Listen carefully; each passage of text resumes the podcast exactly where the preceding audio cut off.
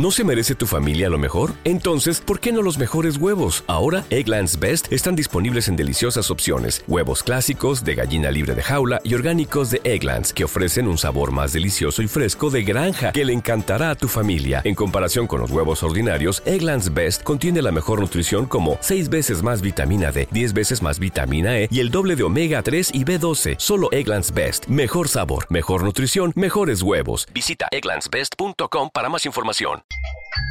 Para iniciar nuestro programa Aprendo en casa, recordaremos brevemente lo que hicimos la clase anterior. ¿Les parece? Hemos expresado cantidades muy pequeñas y muy grandes en notación científica, empleando los números racionales y sus operaciones. Luego, se dejó algunos desafíos para reforzar tu aprendizaje. ¿Lo recordaron? Claro que sí. ¿Qué aprenderemos hoy? Seleccionaremos unidades, subunidades e instrumentos pertinentes para estimar y medir la velocidad de las magnitudes que se presentan en el reparto de los productos de primera necesidad para atender a la población más vulnerable en este periodo de emergencia. Para lo cual iniciaremos recordando qué relación encontramos entre la distancia y el tiempo para comprender la velocidad. Luego, analizaremos una situación sobre las magnitudes derivadas de la velocidad que se presentan en el reparto de los productos de primera necesidad. Finalmente, te plantearemos unos desafíos para fortalecer tus aprendizajes, los cuales no olvides registrar en tu portafolio de evidencias. ¿Qué tal? Interesante, ¿verdad? Iniciaremos respondiendo las siguientes interrogantes. No te olvides de tomar nota, por favor. Para los estudiantes del tercer grado, ¿qué son las magnitudes y cómo podemos medirlas? Nuevamente, para los estudiantes del tercer grado, ¿qué son las magnitudes y cómo podemos medirlas? Para los estudiantes del cuarto y quinto grado, ¿cómo podemos expresar la velocidad en relación a la distancia y el tiempo? Nuevamente, para los estudiantes del cuarto y quinto grado, ¿cómo podemos expresar la velocidad en relación a la distancia y el tiempo? Ahora, todos reflexionemos con la siguiente pregunta. ¿Qué tipos de familias están siendo las más afectadas por esta pandemia?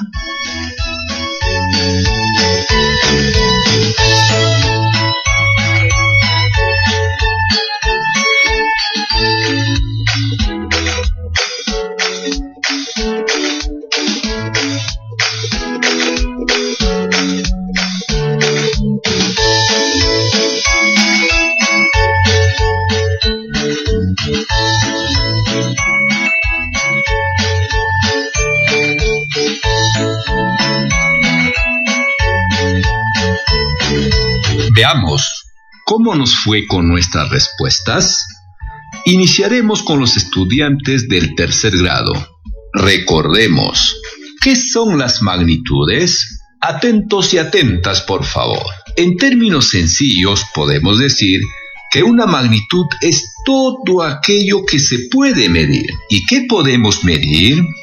Piensen.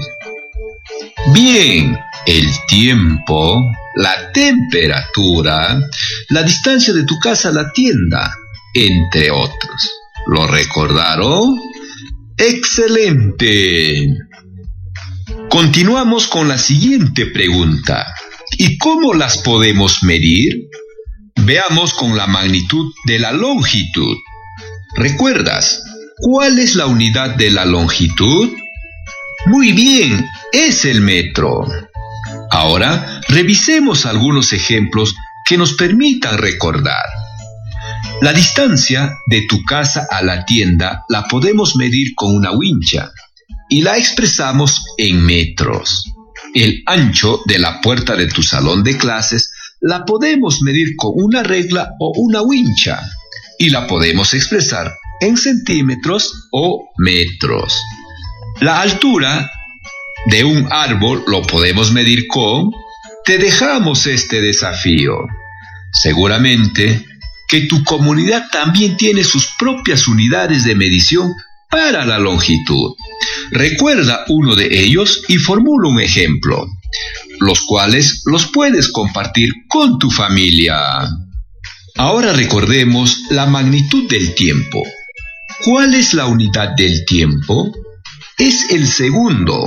Correcto. Revisemos algunos ejemplos. Atentos, por favor. El tiempo que dura el recreo lo podemos medir con un reloj y lo expresamos en minutos. El tiempo que le toma a tu mamá la preparación de un rico almuerzo, lo medimos con un reloj y lo podemos expresar en horas. El tiempo que demora en caer un papel al piso, lo podemos medir mediante un cronómetro y seguramente se expresan en segundos porque el tiempo es muy pequeño, ¿verdad? Sigamos. Ahora con los estudiantes del cuarto y quinto grado. Recordemos la pregunta. ¿Cómo podemos expresar la velocidad en relación a la distancia y el tiempo? En este caso vamos a considerar que la velocidad de un móvil se mantenga constante, es decir, el móvil no aumenta ni disminuye su velocidad, ¿correcto? Para continuar, te pedimos que recuerdes la unidad de la velocidad. ¿Lo recordaron? Claro que sí. La unidad de la velocidad se expresa en metros por segundo, pero se escribe como metros sobre segundos. Excelente. Para responder a la pregunta, revisemos el siguiente caso. Si un automóvil viaja en línea recta, cuyo recorrido se controla en tres puntos. En el primer punto, el automóvil avanza 30 metros en un segundo. En el segundo punto, el automóvil avanza 150 metros en 5 segundos. Y en el tercer punto, el automóvil avanza 240 metros en 8 segundos. Analicemos. En el punto 1, el móvil recorre 30 metros en un segundo, de donde la velocidad se puede expresar como 30 metros sobre un segundo, resultando 30 metros por segundo. ¿correcto? En el punto 2, el móvil recorre 150 metros en 5 segundos, de donde la velocidad se puede expresar como 150 metros sobre 5 segundos o, en otras palabras, 150 metros entre 5 segundos, resultando 30 metros por segundos. Ahora continúa con el análisis en el tercer punto, por favor. Como hemos revisado, las tres velocidades en los tres puntos son iguales. ¿Y cómo hemos determinado la velocidad en cada punto? Correcto, dividiendo la distancia recorrida por el automóvil entre el tiempo que ha transcurrido de donde podemos concluir que la velocidad es igual a la distancia entre el tiempo. Además, podemos afirmar que la distancia es igual a la velocidad por el tiempo. No te olvides, estas relaciones nos servirán en el desarrollo de la sesión. Sigamos adelante. Muy bien, Continuemos con esta interesante aventura matemática, para lo cual revisaremos una historia de solidaridad y honestidad en este periodo de emergencia que estamos atravesando. No te olvides de registrar los datos importantes, por favor. El presidente Martín Vizcarra ha transferido 300 millones para 1.874 municipios entre distritales y provinciales, con la finalidad de repartir productos de primera necesidad a las familias más vulnerables en este periodo de emergencia. Dos municipalidades de la región Junín, nos reservaremos los nombres, se unieron y contrataron un camión para trasladar los productos a sus localidades. El camión llevó los víveres a la municipalidad A, donde descargó y entregó al responsable del almacén los productos para luego dirigirse al municipio B. Al revisar los productos y cotejando con la pecosa, se dieron cuenta en la municipalidad A que habían recibido 100 kilogramos de arroz y dos cajas de leche más de lo que les correspondía. El encargado, muy preocupado por los productos que faltarían en la municipalidad B, y eso afectaría a familias necesitadas, tomó la camioneta de la municipalidad y fue al alcance del camión para entregarle lo que no les correspondía. En ese instante, el camión había avanzado 3.000 metros en línea recta y viajaba con una velocidad de 30 metros por segundo. Y para alcanzarlo, el camión corrió a una velocidad de 180 kilómetros por hora.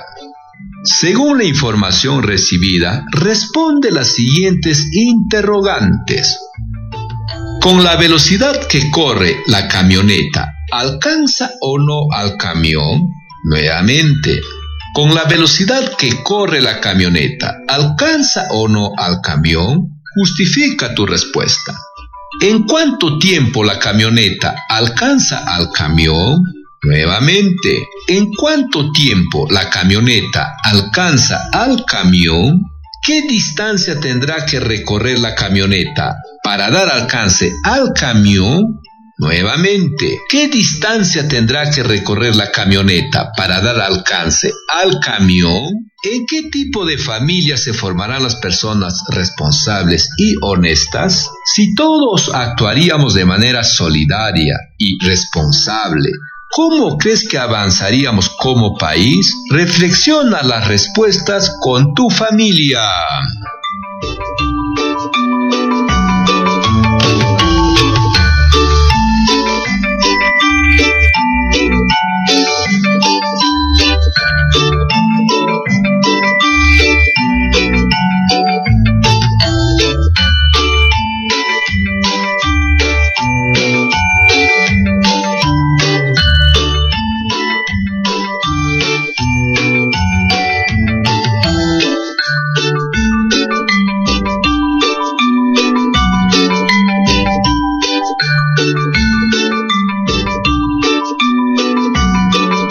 ¿Terminaron? ¿Tienes dudas en tus resultados y procedimientos? No te preocupes.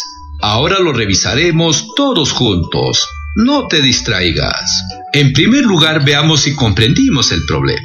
La velocidad con la cual viaja el camión es de 30 metros por segundo. La velocidad de la camioneta de la municipalidad A es de 180 kilómetros por hora. La distancia que los separa es de 3.000 metros y el desplazamiento es en línea recta. ¡Excelente! Con los datos obtenidos del problema, respondamos la primera pregunta.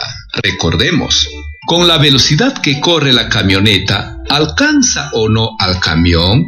Justifica tu respuesta. Veamos.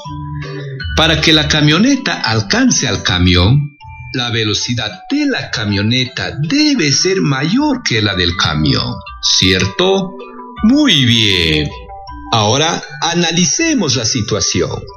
La velocidad del camión es de 30 metros por segundo y de la camioneta es de 180 kilómetros por hora. ¿Podemos comparar las velocidades? No, ¿verdad? Porque las velocidades están en unidades diferentes. Eso significa que para compararlas tenemos que expresar las velocidades en la misma unidad. Es decir, ambas deben estar en metros por segundos o en kilómetros por hora. Excelente. Y eso lo aprendimos en la sesión anterior. ¿Lo recuerdan? Para expresar